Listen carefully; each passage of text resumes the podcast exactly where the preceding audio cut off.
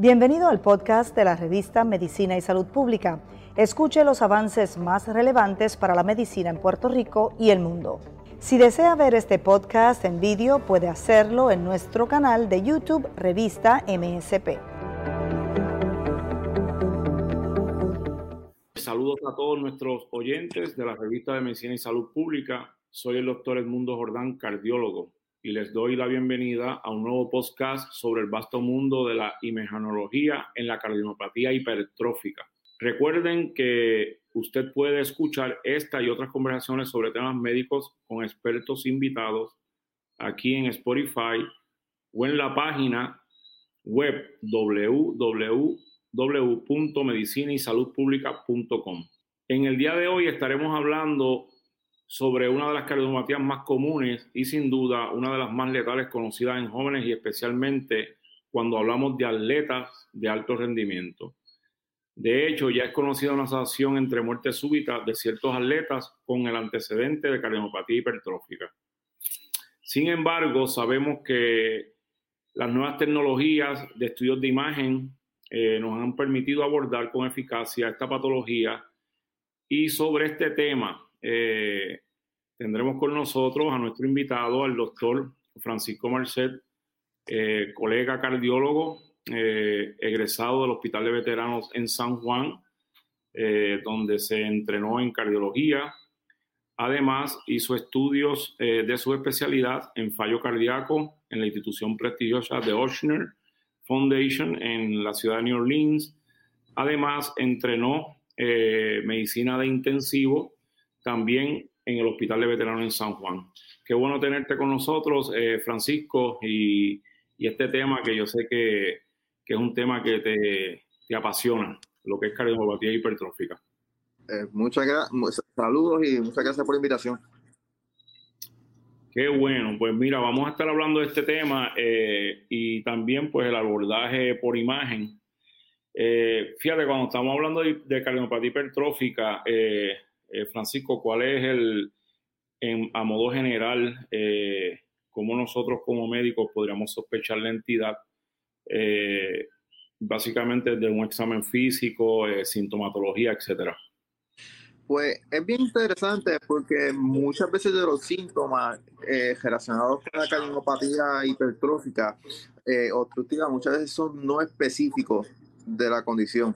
Y ahí es que este es reto de nosotros poder identificar este tipo de pacientes.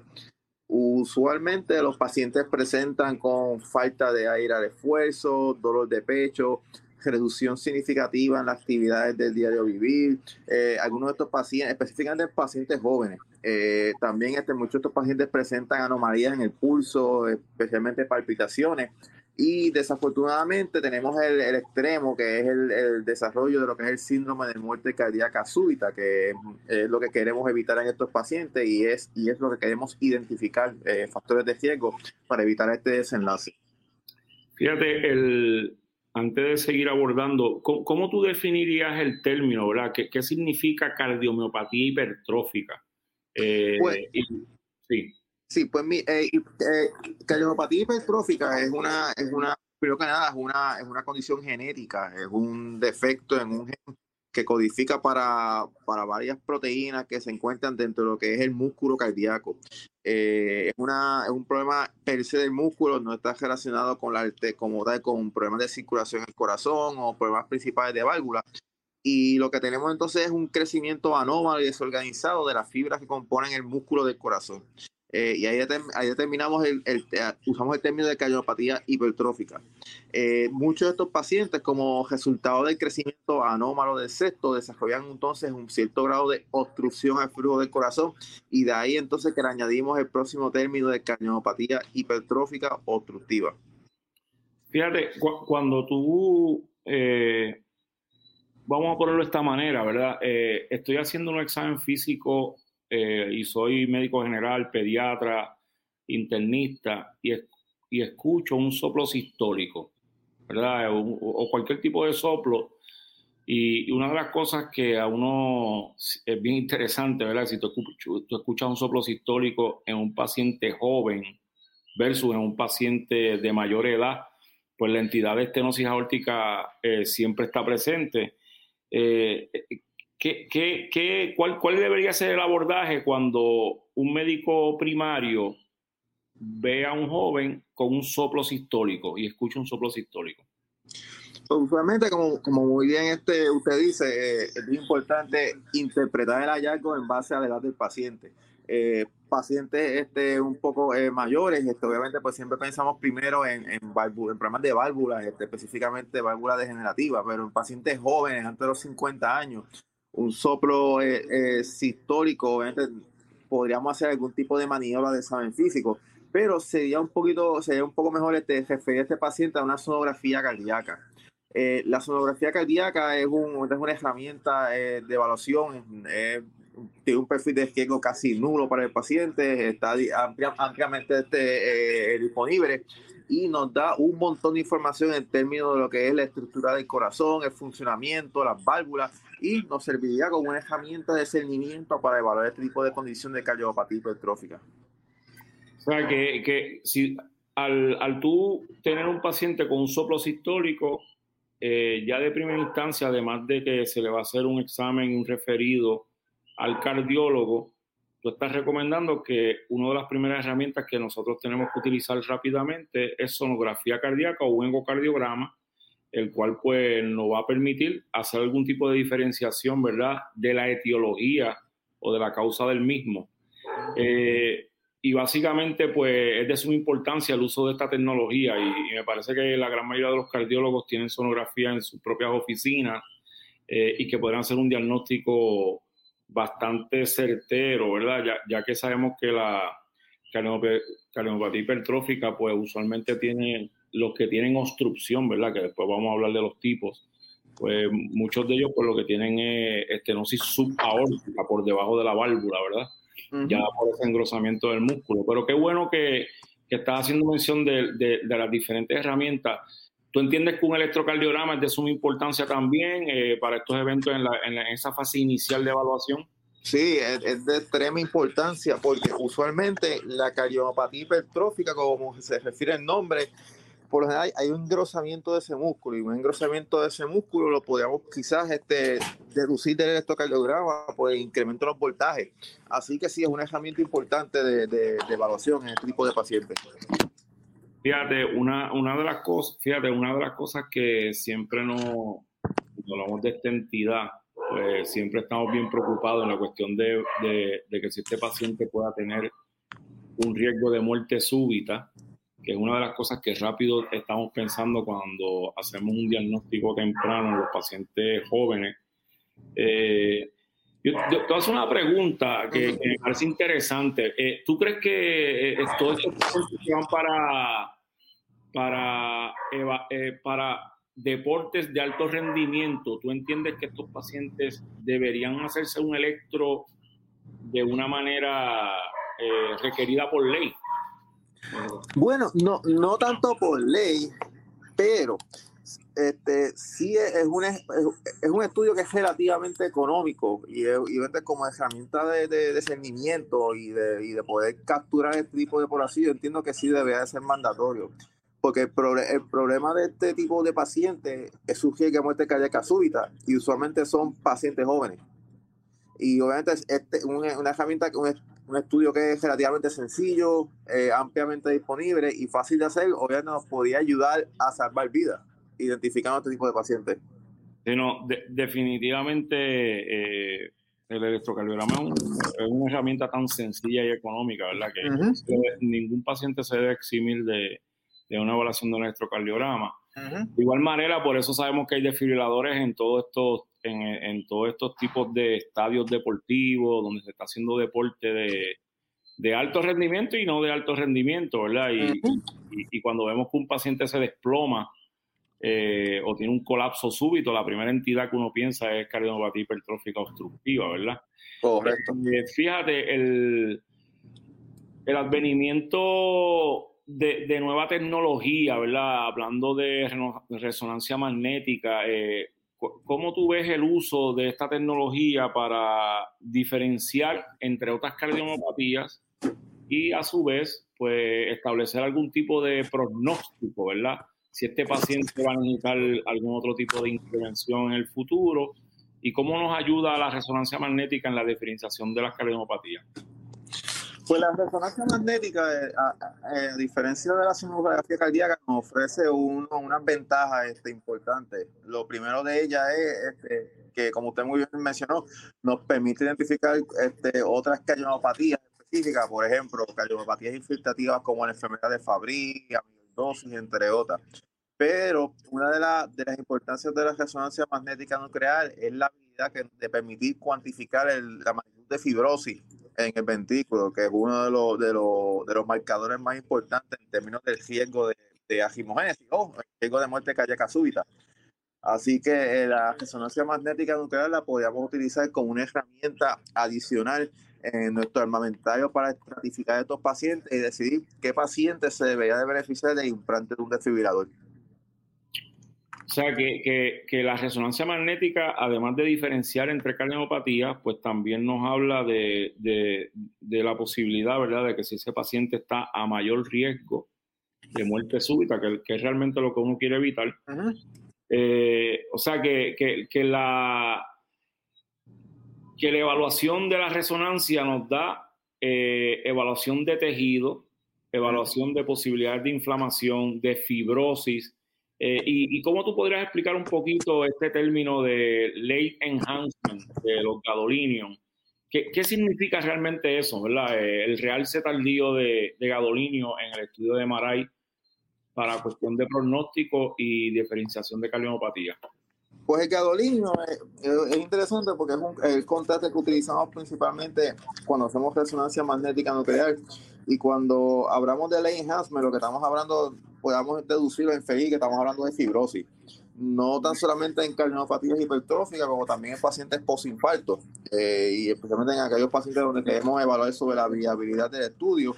Un paciente que tenga un lane enhancement, lo que, cual, cual significa que hay mucho tejido muerto, que obviamente ha, para decirlo en palabras sencillas, se ha tardado en eliminar como tal el, contraste de yodo, porque eso requiere de, obviamente, de transportadores activos en la, en la célula pues obviamente un incremento de ese o un, o retraso en esa, en esa depuración o, liberación de contraste, pero lo que implica es que hay mucho tejido muerto fibrótico.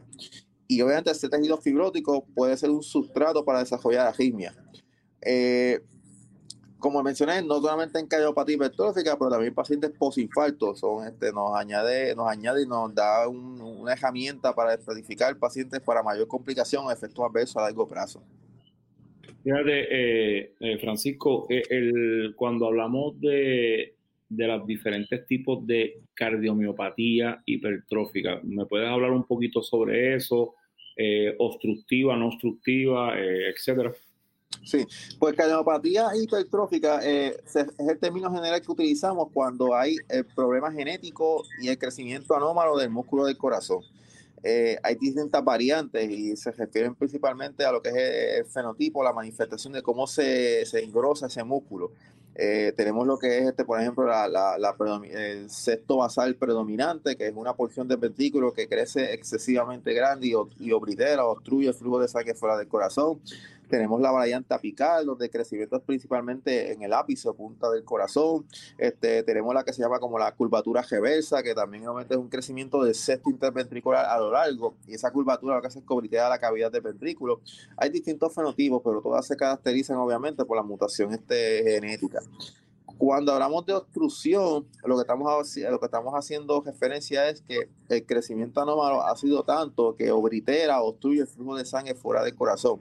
Y eso es un factor de riesgo uno para cinco, y dos también este para muerte cardíaca súbita. Y no tan solamente es el hecho de crecimiento anómalo del músculo, como está del corazón, sino son otras malformaciones asociadas con el proceso, con la misma cardiopatía, como por ejemplo inserción anómala de la válvula de, de las cuerdas de la válvula mitral en el sexto y como resultado regurgitación mitral, que la válvula mitral se arrastre con la contractilidad hacia el sexto y obrite más aún la, eh, la, salida de sangre. Eso es lo que se conoce como movimiento sistólico anterior, eh, que en resumen cardiopatía hipertrófica no es solamente un, problema de músculo del corazón, sino que también está asociado con otras este, anomalías a nivel este, cardíaco. Eh, fíjate, cuando, cuando hablamos del término de cardiopatía hipertrófica, eh, y vemos esta cuestión de los signos y síntomas en los pacientes, ya de entrada, pues tú nos estás hablando de que el uso de las imágenes es de suma importancia para poder diferenciar eh, causas, eh, y aunado a eso el uso de la resonancia magnética. Eh, Francisco, ¿qué, otras cosas tomamos en cuenta para nosotros saber si un paciente está a mayor riesgo de muerte súbita? Y, en esos pacientes, en algunos casos, sabemos que se les recomiendan desfibriladores para prevención de muerte súbita. ¿Cuáles son los criterios que usualmente utilizamos? Pues usualmente, este, primero que nada, este, bien importante, historial familiar o historial de 5 para pérdida de conocimiento sin ninguna causa en ese paciente. Eso es bien importante. Eh, también muchas veces utilizamos electrocardiografía continua este, para tratar de identificar cualquier paciente que haga, que haga algún tipo de arritmia este, maligna con potencial de, de causar este, muerte cardíaca súbita. Eh, si tenemos dudas sobre la magnitud de la obstrucción del paciente, o sea, de, ese gradiente como resultado del crecimiento anómalo, podemos referir al paciente a hacer sonografía con estrés donde ejercitamos el paciente y obviamente medimos ese gradiente intracavitario y más importante, ver si el paciente reproduce síntomas con el estrés. Eso es bien, eh, importante. La dimensión también este de, de, la, de la pared del músculo del corazón también, eso también lo utilizamos como un factor de riesgo para muerte cardíaca súbita. Y como mencionamos anteriormente, que aunque no está todavía en las guías como tal, pero sí se está recomendando, es el porcentaje de fibrosis en el corazón, que lo podemos este, deducir de la resonancia magnética nuclear. Y, y, también eh, la cuestión de que veas taquicardia ventricular espontánea, un holter, eh, em, ese tipo de, de, manifestación también son otros criterios que utilizamos para ponerle desfibriladores profilácticamente a los pacientes, ¿verdad? Eh, fíjate, eh, Francisco, yo creo que a, grandes rasgos hemos definido lo que es cardiopatía hipertrófica, eh, la hemos definido, hemos visto síntomas, signos y síntomas. El uso de imagen es de suma importancia con la herramienta del ecocardiograma y el MRI. en cuanto a tratamiento, ¿qué, ¿qué tipo de medicamentos estamos utilizando para mejorar síntomas y además pues también ayudar a prevenir muerte súbita. Pues eh, medicamentos que estamos utilizando ahora mismo, lo primero que nada es intentamos modular la contractilidad de forma que podamos bajar la obstrucción. Así que medicamentos que tenemos disponibles son los beta bloqueadores, que son los medicamentos que utilizamos de primera, de primera línea. Eh, algunos de estos pacientes, cuando fallan a los beta bloqueadores, podemos ofrecerle, por ejemplo, medicamentos como la disopiramida o, en caso este, eh, un poco más sintomático, referirlos a implantes de marcapasos para sincronizar y modular la contractilidad. Eh, ahora mismo tenemos un medicamento nuevo, novedoso, un mecanismo impresionante que básicamente lo que hace es que modula la contractilidad del miocardio. Este, y ese es un, eso es lo nuevo, que es una nueva alternativa para este tipo de pacientes, obviamente con ciertos criterios y ciertas este, características. Eh, ¿Qué te parece lo de eh, ablación por alcohol? ¿Todavía se está utilizando ese tipo de terapia? Sí, esa es una técnica eh, por catete para pacientes refractarios a tratamiento médico, donde a través de un cateterismo y unos catéteres especiales se inyecta alcohol este, y se inducen unos infartos controlados de forma tal que podamos entonces inhibir ese crecimiento del ventrículo y quedar una cicatriz. Obviamente, pues hay una, unas preocupaciones, unos efectos como por ejemplo inducción de bloqueos este, de conducción, entre otros. Eh, una alternativa a, las intervenciones por catete es una intervención quirúrgica donde se hace una miomectomía, donde entonces se, se, rebaja ese grosor de ese, de ese miocardio por medio de, un, de cortar, obviamente, la sección del miocardio.